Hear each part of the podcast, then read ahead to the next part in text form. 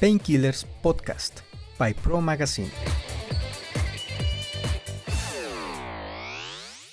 Hola Chema, ¿cómo estás? Arturo, muy bien, ¿y tú? Bien, bien, bienvenido, gracias por, por aceptar la entrevista. Eh, ¿cómo, ¿Cómo te ha ido? ¿Cómo va este año casi de pandemia? Digo, queriendo que ya se acabe la pandemia, ¿no? Como todos, pero eh, personalmente, pues aquí en la casa, estamos este, haciendo home office desde hace unos meses. Este, y en cuestión de Cuona, pues ha arrancado muy bien el año, afortunadamente. Pues la verdad que es un emprendedor que admiro, que he recibido consejos de ti, he seguido tu trayectoria. Eh, ahorita nos vas a platicar un poquito más de eso. Eh, realmente tienes mucha experiencia, has bajado a capital, has pedido capital aquí en Estados Unidos. Creo que, que eres un, un, un, startup, un emprendedor ejemplar. Eh, por eso te invité ahorita a platicar un poquito ahí de Cuona, de tus retos, un poquito ahí de, de, que nos puedas dar consejos para los emprendedores que vienen. Y pues bueno, pues ¿cómo ves si empezamos? Que nos platiques un poquito de ti. ¿Quién es Chema? ¿Quién es Chema San Román? Soy eh, fundador de Cuona. Este, bueno, a nivel personal soy eh, padre de dos hijos, estoy casado desde hace 10 años. Este, llevo siendo emprendedor full time, yo creo que unos 6 mm, años por lo menos, ¿no? O, más a lo mejor recuerdo que me platicabas hace, pues hace más de seis años, trabajabas en un corporativo, te iba muy bien, me acuerdo ahí incluso compañeros tuyos que hablan ahí de ti, que traían mucho empuje y todo. También platícanos en este proceso de qué es Cuona también, por qué decidiste de estar en un, en un empleo bueno, eh, estable, de repente salirte y emprender, creo que estabas por casarte o, o, recién casado, o sea, ¿cómo tomaste esa decisión? También platícanos todo ese proceso de Cuona, la historia y qué hace y todo este rollo, ¿no?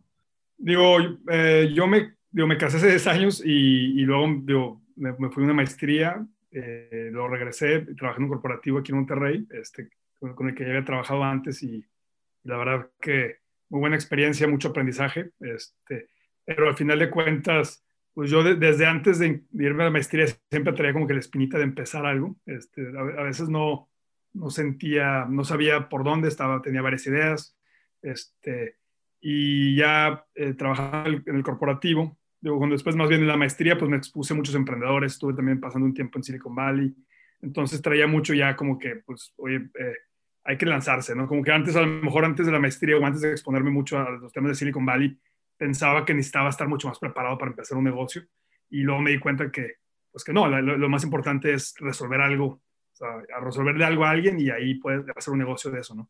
Entonces, por eso mismo, aunque ya trabajaba en el corporativo, traía yo la idea de, de hacer algo eventualmente y, me decidí, este, porque pues, eh, decidí por dónde enfocarme, que era relacionado a lo que había trabajado mucho, el tema de productos de consumo.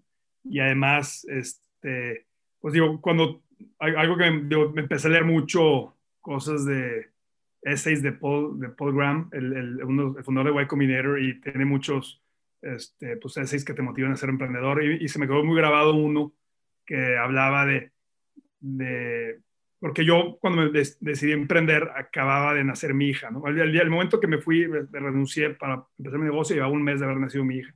Entonces, no, a lo mejor a mucha gente eso le asusta y oye, es el momento menos para empezar a emprender, pero en mi caso dije, pues, eh, eh, la bebé, la verdad es que cuando están recién nacidos son relativamente baratos comparado con, cuando ya entran a la escuela, ¿no? Entonces dije, es buen momento. Y además, eh, en este essay de Paul Graham, uno, no me acuerdo si era How to Create Wealth o algo así se llamaba, se mencionaba que, pues del riesgo de trabajar en un corporativo, o sea, comparándolo con el riesgo de empezar tu propio negocio, ¿no? Y, y, y, a final de cuentas decía que cuando tú empiezas tu propio, propio negocio, pues mucho depende de ti. Entonces, eh, eso, este, pues, a final si un negocio no funciona o si funciona, en, gran medida depende de ti, ¿no? Digo, a lo mejor pueden venir con circunstancias muy fuertes como la pandemia, que por ahí sí te mueven todo a, a la gente, pero y en un corporativo, pues trabajan decenas de miles de personas y eres, tú eres una persona más ahí. Entonces, este, muchas cosas no dependen de ti. Entonces, el, el, hecho de que empezar algo que depende mucho de mí me, motivó a lanzarme. Qué orgullo que, como dices, o sea, recién nacida tu primera hija, te lanzaste, o sea, cuando más riesgo había, cuando ahora tenías otra, otra criatura más a quien que dependiera de ti y te lanzaste. Eh, platica un poquito cuál fue la idea inicial de Cuona, porque yo me acuerdo muy bien cuando me platicabas los inicios. ¿Cómo inicia Cuona? Cuona empieza, digo, eh, resolviendo un problema distinto al que hacemos ahora, totalmente, pero con el mismo core de analytics que, que, que siempre hemos tenido, ¿no? Pero enfocado a, otros segmentos. Cuando empieza como una, una app móvil que le ayuda a, a, la, a, la, a la, gente que va al súper a encontrar sus productos más, más fácil dentro de los supermercados y encontrar eh, las mejores promociones relacionadas a su lista de súper. Entonces, nosotros lo que hacíamos con eso era, pues, conocer las preferencias de usuario, y hacíamos eh, ads contextuales con marcas de productos de consumo. ¿no? Entonces, y, ve, y, ve, y, veíamos mucho el perfil de gente a, gran, a alto nivel, pues algunas tiendas donde iba gente de ser, de ser más, más, hombres que mujeres o de otros distintos rangos de edad. Entonces, era para analizar las preferencias del consumidor para tener los mejores precios y promociones para ello. ¿no? Y entonces empezamos con esta app ¿no? Este, y luego decidimos cambiar. ¿Cómo evolucionaste ese negocio que, que, con el que empezaste a, a, que aunque era ese mismo core, a lo que hacen ahorita. Sí, digo, la, la, idea yo creo que era buena a nivel del tipo de información que podíamos obtener y el valor que daba para, para las marcas y tal, pero no, creo que para el usuario, aunque estaba padre que te dijera los, los, precios y te dijera la ubicación de los productos dentro de las tiendas y te vieras todo esto, no resolvió un problema tan fuerte. O sea, no, yo, yo creo que el lado era como, un, era como un marketplace, a lo mejor desde un lado tenías los usuarios, de otro lado la, a las marcas de productos de consumo, y servía bien a las marcas, pero a los usuarios sí lo servía, pero no suficiente. Entonces, sí traíamos buenos números para números de app, traíamos muy buenos números de, de crecimiento y de uso recurrente y tal, pero era un, era un pain tan fuerte, y, los, y lo sabíamos. Ya cuando empezamos a lanzar nos dimos cuenta, oye, realmente no estamos resolviendo algo tan fuerte al usuario, entonces, pero sí a la marca. Entonces, eh, nos dimos cuenta que pues, a la marca la pudiéramos servir eh, mejor, entonces decidimos eh, dejar la parte de B2C, o sea, para enfocarnos en la parte de 100% de B2B. ¿no? Y, y, y, entonces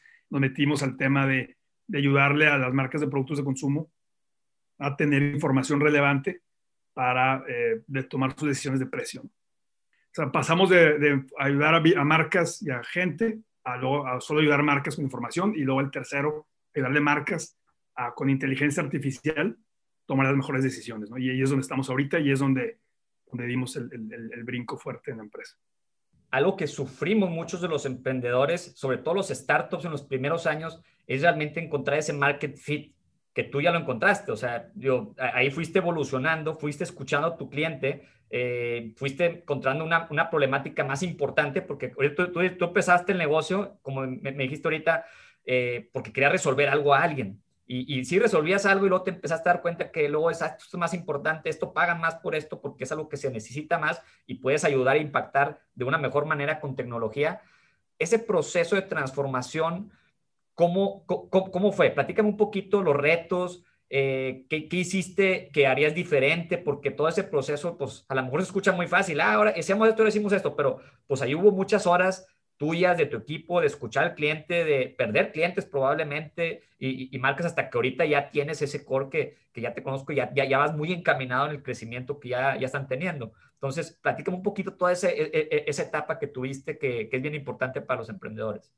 Por un lado está el término Product Market Fit, que es un término que a lo mejor este, eh, hay, hay, va, puede variar lo que una persona se refiere. O sea, igual que el término startup, pues startup para mí, por ejemplo, startup es una, un negocio en busca de un modelo, o sea, de un modelo de negocio escalable, ¿no? Y luego, y, pero hay, hay, hay, gente que le dice startup hasta Facebook, no sé, o sea, hay gente que, entonces, con que tiene un elemento de tecnología y startup, es un término medio ambiguo y puede variar lo que para una persona significa que otro, ¿no? Este, y, y el, igual el, product, el término product market fit, ¿no? A final de cuentas, el término de product market fit para mí este, es pues encontrar un producto, no solo que un cliente lo pague, sino que realmente venga, o sea, tengas una demanda muy fuerte que la gente te esté buscando, o sea, que lleguen a tocarte la puerta a ti y que te quieran llevar a, a, a más lugares. Y eso es lo que nosotros hemos logrado en el sentido de que, pues, no solo ayudamos a, a clientes en México, sino que también nos, han llevado a otros países, dado que el producto les ha funcionado en la operación de México. Entonces, este, pero sí, pero, pero en B2C el product market fit es que se están cayendo los servidores del, nivel de demanda que estás teniendo, ¿no? Que a lo mejor este, lo tuvo WhatsApp al principio, WhatsApp tenía que empezar a cobrar un dólar para, para que la gente le diera codo usar WhatsApp y poder bajar, ¿no?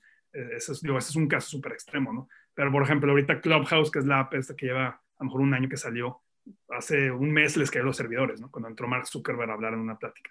Entonces, el Product Market Fit es pues tanta demanda que, está, o sea, que realmente el, negocio, eh, pues, o, sea, realmente estás batallando para poder lidiar con toda la demanda que te está cayendo, ¿no? Que es algo que también nos ha, nos ha pasado por a nosotros, ¿no? O sea, realmente este, eh, estamos contratando gente porque la, la demanda siendo muy fuerte, ¿no?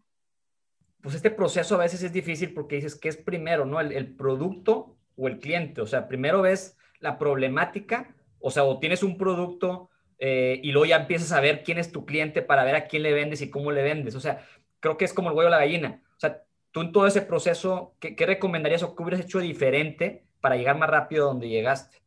Yo creo que en nuestro caso nos tardamos en, llegar a este punto. O sea, este, al final de cuentas, como, como dijimos, un startup es pues eh, la búsqueda de un, modelo de negocio escalable este, y, y, tienes cierto dinero en el banco y, tienes que poder iterar y pivotear para llegar a ese punto lo antes posible, antes de que se caiga el dinero. Entonces, entre más rápido lo puedas lograr, es mejor. En nuestro caso, yo creo que nos tardamos, este, pero afortunadamente lo logramos.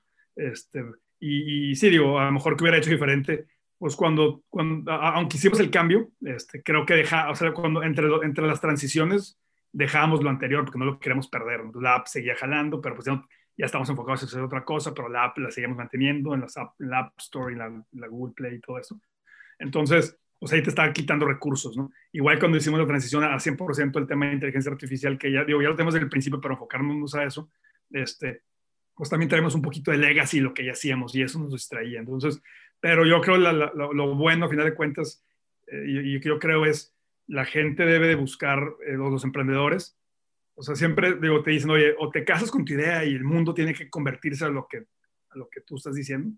Que no sé, no, sé si Steve Jobs lo hizo, no sé si algún emprendedor lo, ha hecho. Y la otra es, pues tú, tu trabajo es encontrar algo que resuelva problemas a alguien y, solucionar ese problema a alguien y que esa persona esté dispuesta a pagarte por esa solución. Entonces, bajo esa segunda línea que comento, pues tienes que ser flexible para encontrar dentro las capacidades que tienes en la empresa, el problema que mejor puedas resolver y que sea un, y que digo, ya dependiendo ya si quieres eh, enfocarte a, a, hacer una empresa pues, de clase mundial o crecer a ritmos muy acelerados, pues tienes que ser un mercado muy grande, potencial, para poder también ser atractivo para, para, para inversionistas.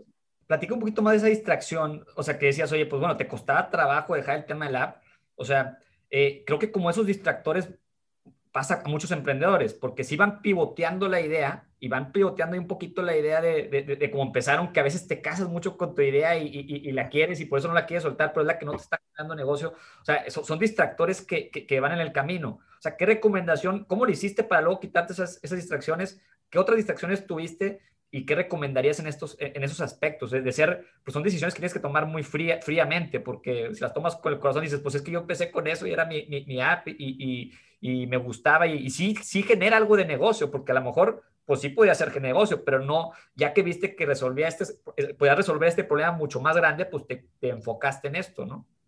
Al final de cuentas, yo creo que eh, depende qué tipo, o sea, a lo mejor dónde estás como emprendedor puede afectar, ¿no?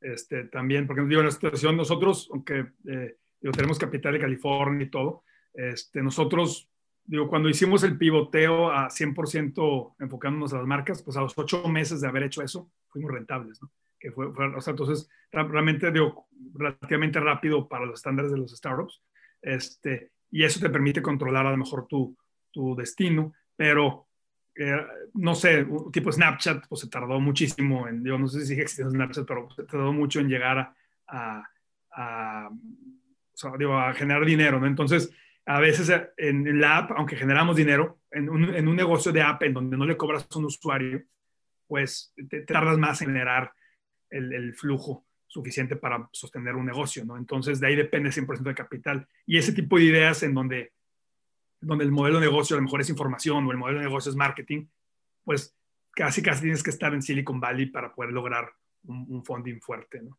Entonces, también la, la, situación, yo creo, de, vivir en México y en ese momento también te obliga, pues, oye, tienes que irte hacia lo que, hacia lo que resuelve un problema y que y genere dinero, ¿no? Entonces, hacia eso nos fuimos. Este, y, y, una vez, o sea, por, entonces dejas por un lado el, tema a lo mejor emocional, o si sí, a lo mejor lo, lo, sigues trayendo, pero lo dejas un poco, porque necesitas pues mantener familias, ¿no? Este, y por otro lado también, este, eso también se vuelve difícil, porque cuando cambias, cambias, a un, cambias también a algo, cuando tienes que enfocarte a un otro producto y tienes que dejar un producto que sí te genera dinero, este, pues también es difícil, ¿no? Este, que también nos pasó. Nosotros nos pasó dejar de la idea que era, de, generaba dinero, pero, pero era más de app, a pasar una idea, a otra idea que generaba muy buen dinero, que nos permitió ser rentables en ocho meses, a otra idea que es mucho más difícil de implementar y mucho más difícil, a lo mejor, los procesos de venta, pero genera más dinero y entonces tuvimos que dejarlo de atrás también. Ustedes a los ocho meses eh, lograron ser rentables, o sea, ya, ya, ya, generaban, o sea, hay empresas, startups que a los ocho meses ni siquiera empiezan a vender a veces. En todo este proceso, ya hablando de, una combinación del tema este de levantamiento de capital, pero combinado con el tema del market fit, o sea, ¿cuál fue el momento que tú dices, sí, ya requiero esta, esta, esta, e, e, este capital extra para seguir creciendo? O sea, ¿cuál es el momento idóneo para, para tomar esa decisión de seguir levantando capital para crecer? Y no a lo mejor esperarte a que con tus mismos ingresos sigas creciendo o pedir un crédito a lo mejor en un banco, ¿no? El mejor momento para levantar capital obviamente es cuando lo necesitas, ¿no? Este, porque es como, sí, así, así la vida. Cuando algo lo necesitas, a lo mejor es más difícil. Cuando no lo necesitas, para, a lo mejor es más fácil que te lo den, ¿no? Porque así funcionan las cosas a veces. Entonces, pero la importancia del capital es, o sea, una vez que llegas al Program Market Fit, este, que ya está resolviendo a alguien, que te, esa persona te está renovando los contratos, que quiere llevarte a más lados, todo eso, entonces tienes que, más bien no tienes que, pero el capital te permite crecer más rápido para poder capturar ese mercado nuevo antes de que lleguen competidores a, robarte el pedazo del pastel, ¿no? Entonces, por eso a veces, eh, a veces, digo, de los inversionistas, pueden, o sea, por eso de repente un startup puede levantar cientos de millones de dólares que no, te explicas, pero es por bajo esa línea de, pues ya que encontraste algo, crecer para capturar el mercado antes que otro, ¿no? Entonces, el, el, el, capital te sirve a lo mejor para producir, hacer tu producto, luego para poderlo vender, y luego para poder crecer de manera, una vez que llegas al, había un libro que se llama Nail It, Then Scale It, creo. O sea, ya una vez que ya you nail it, ahora métele dinero para escalarlo fuerte y puedas capturar ese mercado antes de que mm, otros te puedan robar eh, clientes potenciales. Un tema que quería platicar contigo, o sea, eh, porque si tú estás creciendo, eres rentable y dices, oye, voy a bajar, voy a levantar capital para cuando se ofrezca crecer muy rápido pero pues ya, ya, yo ya, ya hice, ya, ya I nailed o sea, ya sé el market fit, entonces no necesito ahorita porque a lo mejor todavía estoy, estoy bien, estoy creciendo con mi dinero, todavía a lo mejor no tengo la infraestructura para, eh, más bien la, la, experiencia o la gente, el personal para crecer rápido, quiero todavía dominar un poquito más este market fit eh, y ahora sí ya levantar este capital para crecer. O sea, ¿tú crees que realmente en ese momento sí se requiere ese, e, e, ese levantar un capital? Eh, a, un fondo, porque también hay muchas maneras diferentes, distintas de levantar capital. O sea, a lo mejor si, si ya quieres crecer a nivel internacional, eh, ya tienes el market fit muy dominado en un país que, que va a ser un país que es muy similar, pues entonces eso es un riesgo muy, eh, pues muy, muy medido, porque realmente ya tienes ese market fit aquí y lo más probable lo vas a replicar allá y si requieres una inversión muy grande que un banco no te lo va a dar y pues a lo mejor ahí sí se requiere pues, acudir a, a, a, un fondo y, y, demás para seguir creciendo y abrir otro, otro país. Pero no sé si a veces el emprendedor, a lo mejor, en qué momento te toma la decisión de realmente acelerarte y ahora sí levantar capital para cuando se necesite, pero también a la vez te forza a que tienes que crecer una vez que lo, que lo levantes, a ir creciendo tú en tu propia empresa, con tus propios, eh, sin ese eh, aceleramiento de, de, crecer el día a día y más bien siempre mantener un negocio rentable, porque cuando levantas capital, cuando lo levantaste en ese momento, pues tienes que generar más ingresos para poder, pues generar más capital para poder pagar después a esos inversionistas, a esos fondos que invirtieron en ti. Entonces, tarde o temprano tienes que ser rentable lo, antes posible. Entonces, ¿cómo tomar esa decisión? O sea, tú, tú tu experiencia, sí, o sea, obviamente sí recomienda levantar capital, pero realmente en qué ocasiones sí, en qué ocasiones dirías, sabes que aquí a lo mejor sí vale la pena esperar o, o a lo mejor no, ¿verdad? A lo mejor ya con lo que levantaste arrancaste y, y, síguele tú por tu cuenta, ¿no?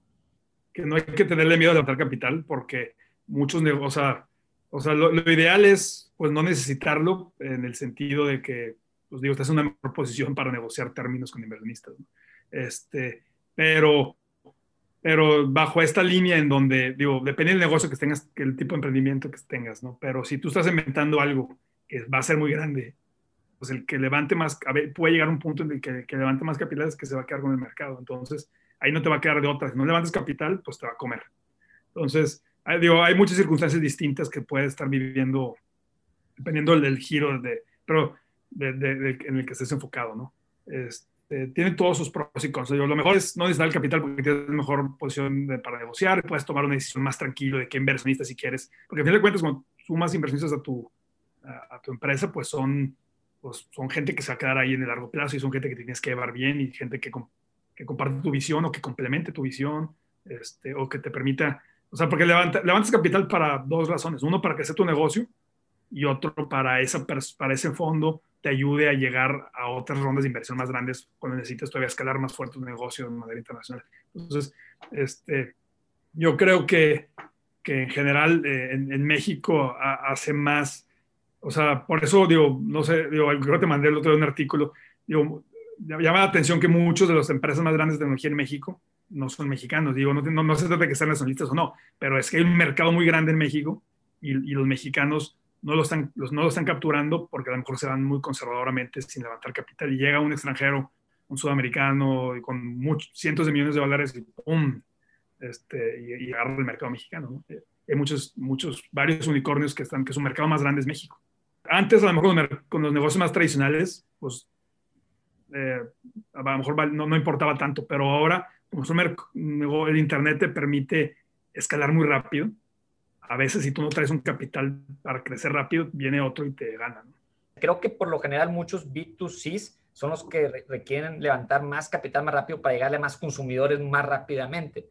Eh, a veces el B2B es, pues tienes que estar dependiendo del giro. También los temas de logística, pues también a lo mejor sí te ayuda pues, abarcar más, más, territorio, eh, pero hay muchos eh, B2Cs o marketplaces, por ejemplo, que requieres tener pues eh, la oferta y la demanda ahí en tu, en tu marketplace rápidamente. A lo mejor hay unos que sí tengan sentido y, otros que no, pero sí creo que se tiene que estudiar y creo que a lo mejor no vamos a tener la respuesta ahorita, pero sí tienes que estudiar muy bien si realmente tu negocio requiere ese capital o que tú puedas ir creciendo y dominando un poquito más ese market fit hasta que que ya lo domines y ahora sí, como tú dices, que sientes que puede venir una competencia a otra parte del mundo, levanta rápido y crece rápido para que no te coma el mercado y puedas llegar a, abarcar más, más, eh, más pastel del mercado, ¿no? El, venture capital va sobre, o sea, tiene que ser mercados que valgan miles de millones de dólares. Para eso, o sea, un inversionista de profesional le va a meter a ese tipo de negocios. Entonces, pues si tú, si, si no estás enfocado en un mercado que tenga ese potencial, este, pues a lo mejor vas a poder, digo, vas a, eh, a lo mejor levantar capital para, para tu mercado local, lo que sea, pero no va a ser a lo mejor de fondos profesionales que ellos pues, están buscando que, que las empresas valgan, o sea, hacer 10x o más su dinero. Y entonces, si estás en un negocio que tiene un mercado potencial de miles de millones de dólares, pues tenlo por seguro que tienes que picar el acelerador para, ah, para, para ganar el mercado, ¿no? Entonces, como que son, o sea, creo que el, tipo de mercado donde estás enfocado a lo mejor dicta mucho de qué camino seguir o cuál ser el mejor camino. Pero al final de cuentas, digo, la, clave es este, pues, eh, tener, sumar socios que te aporten valor y que, y, que realmente no lo necesites. Digo, a mí se me quedó muy grabado como, por ejemplo, la app de Headspace, que es una app de, meditación, pues creció muchísimo sola y, y, pudo, y pudo negociar, como no necesitaba el dinero, este, pues pudo negociar los mejores términos con los inversionistas. ¿no? Entonces, es lo ideal, ¿no? Pero, pero, pero bueno, salió una competencia muy fuerte de ellos, ¿no? Que levantó mucha lana. Entonces, si estás en un mercado grande, hay veces que necesitas levantar la lana para poderlo capturar. Hablando un poquito de esto, Chema, el, el, no sé si nos puedas compartir herramientas, porque sí, a, ver, si yo soy una startup, ¿cómo puedo saber el tamaño del mercado al que me estoy metiendo? Para ver si, si realmente aplica que voy con un venture capital para bajar capital. O sea, porque si hay información en Internet, hay información de repente que puedes encontrar en EGI, que en esa parte específicamente, quiero que platiques de herramientas que, que, utilices y que nos puedas recomendar, pero específicamente para eso, ¿cómo lo hiciste? Para, para identificar el tamaño del mercado, para poder encontrar una evaluación, todo ese tipo de cosas que a veces el, batalla como el, el startup, el emprendedor, ¿cómo lo hiciste? Siempre hay gente que dice, oye, si le vendiera un papel a un chino, son mil millones de chinos, ya seríamos una empresa gigantesca, ¿no? O sea, pero, entonces, o sea, no, no, o sea, eh, eso, no, eso digo, estoy diciendo como una manera que no es la manera correcta, o muchas veces la manera correcta no es, oye, vi un artículo en, en un, o en, en, no sé, un reporte de Euromonitor, o, o, leí un artículo en The Economist que hablaba del tamaño de mercado, de ser, porque esos son como, pues, ese es el, el mercado establecido, ¿no? Y, y la manera que tú lo debes construir tu potencial mercado, o más bien como le debes hablar al inversionista y con herramientas como ellos esperan que les hables, es como con tu modelo de negocio actual, o sea, cuánto cobras tú, cuántos clientes potenciales hay de, de, de tu, de tu producto, entonces multiplicas ese, así de sencillo, ese, ese lo, que, lo que tú ya cobras por los clientes potenciales que hay, eso dicta tu mercado de abajo para arriba. En vez de decir, no, pues hay cuántos chinos, pues yo me, me llevo el, el 1% de los chinos y soy millonario, no tienes que ver al revés, tienes que ver lo que tú vendes, cuántos clientes potenciales hay y ahí determinas el mercado. Ya en todo este proceso de los seis años, siete años que llevan, platícame qué herramientas te han servido que nos puedas compartir en, eh, en todo tu negocio en general, ¿no? Herramientas de software, herramientas, eh, no sé, consejos y tips generales que nos puedas platicar. Con la pandemia, pues ha crecido muchísimo la necesidad de herramientas, ¿no? Entonces, pues, nosotros usamos herramientas como Trello, usamos herramientas como como Slack, este, las de Google Suite, etcétera, ¿no? Que digo, creo que son las normales. Pero busquen que sean al principio herramientas que no tengas que pagar, ¿no? Eso sí es importante. Sí, clásico, ¿no? Hay que buscar las más económicas o las que te dan la free version y, y de ahí ya, ya que veas que sí te topa y que se está sirviendo, pues buscas eh, ya el upgrade. ¿Y cuáles son al día de hoy, Chema, los, los retos más importantes o las dificultades que más están enfrentando hoy en día? Eh, tanto con la pandemia como por la, la, etapa en la que te encuentras eh, con tu startup? Pues digo, afortunadamente, digo, nosotros en, la pandemia eh, nos, ha ido bien, nos hemos crecido, yo creo que ha sido el año que más hemos crecido. Este, ¿En qué dificultad estamos? Pues ahorita estamos en, digo, que se nos ha venido mucho crecimiento y, y, poder capturar ese crecimiento y poder servir bien a los clientes. Entonces, pues estamos contratando gente y, y lo, lo, más importante de un negocio pues es, la, pues es, el, pues es la gente, ¿no? Entonces tienes que tener a gente de primer nivel este, en, tu negocio. Entonces el reto es, es, un reto de talento, ¿no? Entonces encontrar el mejor talento para poder sumar a tu empresa. Me acuerdo de alguna plática que tenía contigo, me, me llamaba la atención cómo, cómo haces ese proceso tú de, de reclutamiento. Eh, ¿Me puedes platicar un poquito ahí todo ese proceso para que, porque tú siempre buscas generar un buen ambiente ahí en tu equipo, platica un poquito así cómo reclutas a la gente, que ahorita es el, pues ahorita tu, tu reto, porque estás creciendo y estás contratando gente y también no puedes contratar a, a cualquiera, o sea, tienes que irte despacio para contratar a la persona ideal con el talento, con la actitud y, y, y, todas las características que tú requieres, ¿no? Lo que más buscamos siempre son programadores y pues lo reclutamos de, de las mejores universidades de, de, México generalmente, este, y, y pues damos un, damos un, o sea, hacemos entrevista técnica, este, donde no importa que no, nosotros lo hacemos, programamos en Python, en la, pero no necesitan, no necesitan saber Python, lo que importa es que tengan una fuerte, este, un fuerte background técnico y, muy buena lógica, ¿no? Entonces, hacemos, vemos eso y, este, y luego de ahí hacen una serie de entrevistas técnicas y al final de cuentas lo que buscamos es que sean gente, digo, hablando de los técnicos, también en la parte comercial, ¿no? Pero tanto en la parte comercial como técnica, lo que buscamos al final de cuentas gente que, pues, que no, que realmente no, no les dé miedo decir lo que piensen, porque nos ha tocado a veces haber, haber tenido gente que a lo mejor nada más decía, hacían lo que nosotros queríamos que hacían, pero nosotros no tenemos la respuesta a todo, necesitamos gente que nos rete a todos este, y que lleguemos en, en consenso a la, a o, o, a veces como edición, pero que lleguemos a la mejor, a la mejor, al mejor camino, ¿no? Entonces, para eso se necesita gente que, que pueda eh, decirte lo que piensa, ¿no? Que no nada más te diga que sí porque eres el jefe, ¿no?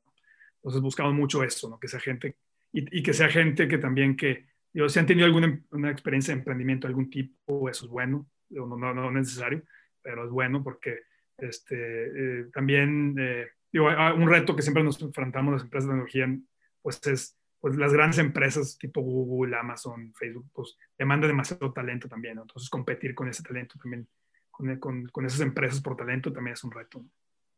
Pues es más cuestión técnica, pero decías, ustedes programan en Python y si hay un programador que a lo mejor no, no programa en Python, pero platícanos un poquito en ese tema. Ellos, o sea, aprende un, programador, ok, tú la actitud la agarras, las cuestiones técnicas, las bases las tienes, eh, entonces es la persona que quiero, entonces puede aprender un programa a programar otro lenguaje rápidamente, ustedes les enseñan o él, él auto, auto aprende en ese proceso de, antes de entrar a la empresa.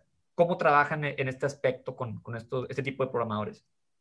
Pues digo, así es, digo, tampoco son tan distintos los lenguajes, entonces eh, digo, es distinta la sintaxis y cosas de ese tipo que te permite ser rápido el cambio. Este, pero sí, al final de cuentas lo más importante es la lógica, porque programar pues, es un proceso creativo, entonces pues es poder solucionar el problema de la manera más eficiente y entonces no importa realmente el lenguaje con el que, tengas una muy buena base lógica.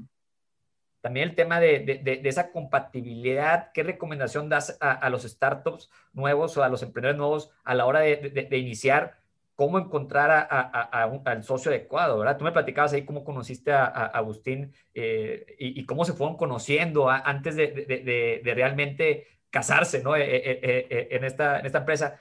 ¿Qué recomiendas y cómo, cómo fue tu proceso con Agustín y, qué recomiendas también a los emprendedores en este aspecto de la sociedad? No sé si haya una receta, por así, decirlo, o sea, yo creo que, pero lo más importante, pues es que sea gente complementaria, ¿no? Yo, te, yo, te, yo, digo, yo también soy ingeniero, pero tengo más, más la, mi carrera ha sido más enfocada en los temas comerciales, de business development, etcétera, y Agustín, pues en los temas técnicos, ¿no? Entonces, este, pues lo más importante, porque muchas veces si los dos ah, tienen el mismo perfil, pues, pues no, realmente, aunque a lo mejor se ven muy bien, a lo mejor no van a entrar en conflicto, pero, pero pues no, no estás, o sea, estás dejando, o sea, a lo mejor estás dejando de, de lado algo muy importante para tu negocio. Entonces, si tu negocio va a ser de tecnología, definitivamente creo que debes tener un, socio técnico. Entonces, en nuestro caso, en mi caso personal, este, pues nos, conocimos a lo mejor, no sé si un año antes de empezar Kona, este, en un evento de, tecnología. ¿no? Entonces, eh, pues nos conocimos en un evento eh, y pues estuvimos platicando y, y, fuimos rebotando ideas y nos fuimos conociendo en el proceso. Qué padre, pues es muy, muy padre la historia de Cuona y, y, y, qué padre que han ido creciendo. Me da mucho gusto, aparte que somos amigos y te conozco desde más chavo, me tocó todo el proceso este, desde que traía la idea y me platicabas y luego cómo ha ido evolucionando y, obviamente en Pro has, has, estado presente ahí en el, en el top 100 de, de, de, las empresas de México, de Pro y demás. Entonces me da mucho gusto y mucho orgullo que haya más emprendedores como tú y, y esa sociedad con tú y Agustín que también se han complementado. Eh, te felicito. No sé si quisiera como para cerrar así la idea del market fit, del product market fit, si pudieras platicar, así darnos como que una conclusión de eso, o sea, de, realmente cómo el emprendedor tiene que irse al principio despacio en el aspecto de que tiene que, que primero validar este problema, que sí existe ese problema, validarlo, que realmente luego ya el producto o el servicio funcione de la manera indicada y, y después ahora sí, ahora sí ya empiezas a crecer más, más rápido. O sea, ¿cuál es, e, e, e, ese proceso que recomiendas como para cerrar el tema del market, del product market fit? O sea, hay dos tipos de, de cambios que puede hacer una empresa, ¿no?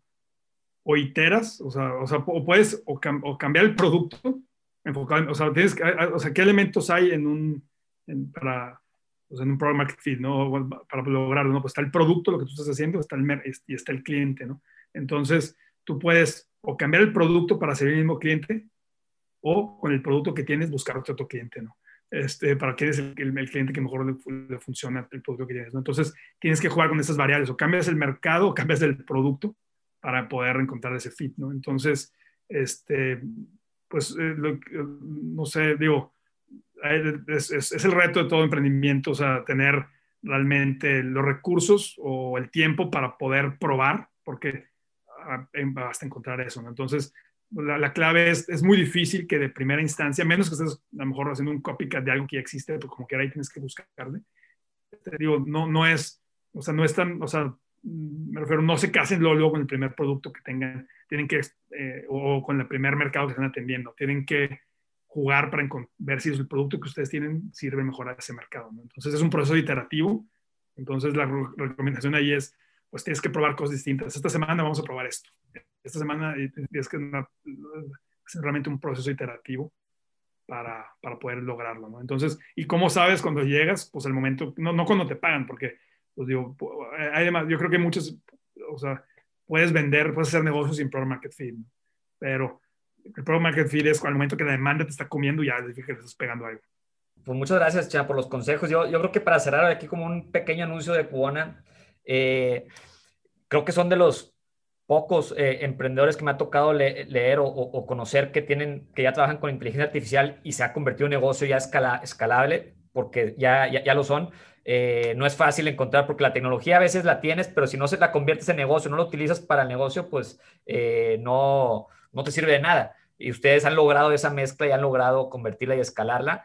Eh, y aparte, es una herramienta, platícame nada más eso, porque alguna vez me platicabas cuando empezaba ahí la, la, pandemia y nos tocó platicar, pues que tienen un porcentaje de, de, de pronóstico de, efectividad muy alto, ¿no? O sea, es una, me decías que traían casi, pues casi al 100% le atinan a, a, lo que viene, a las proyecciones de, los, de las empresas que, que los contratan, ¿no?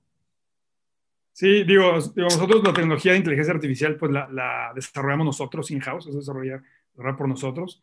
Este, y, y sí, varía por categoría. Este, nosotros lo que hacemos es, le ayudamos a marcas de productos de consumo y retailers a optimizar sus precios, promociones o inventario usando inteligencia artificial.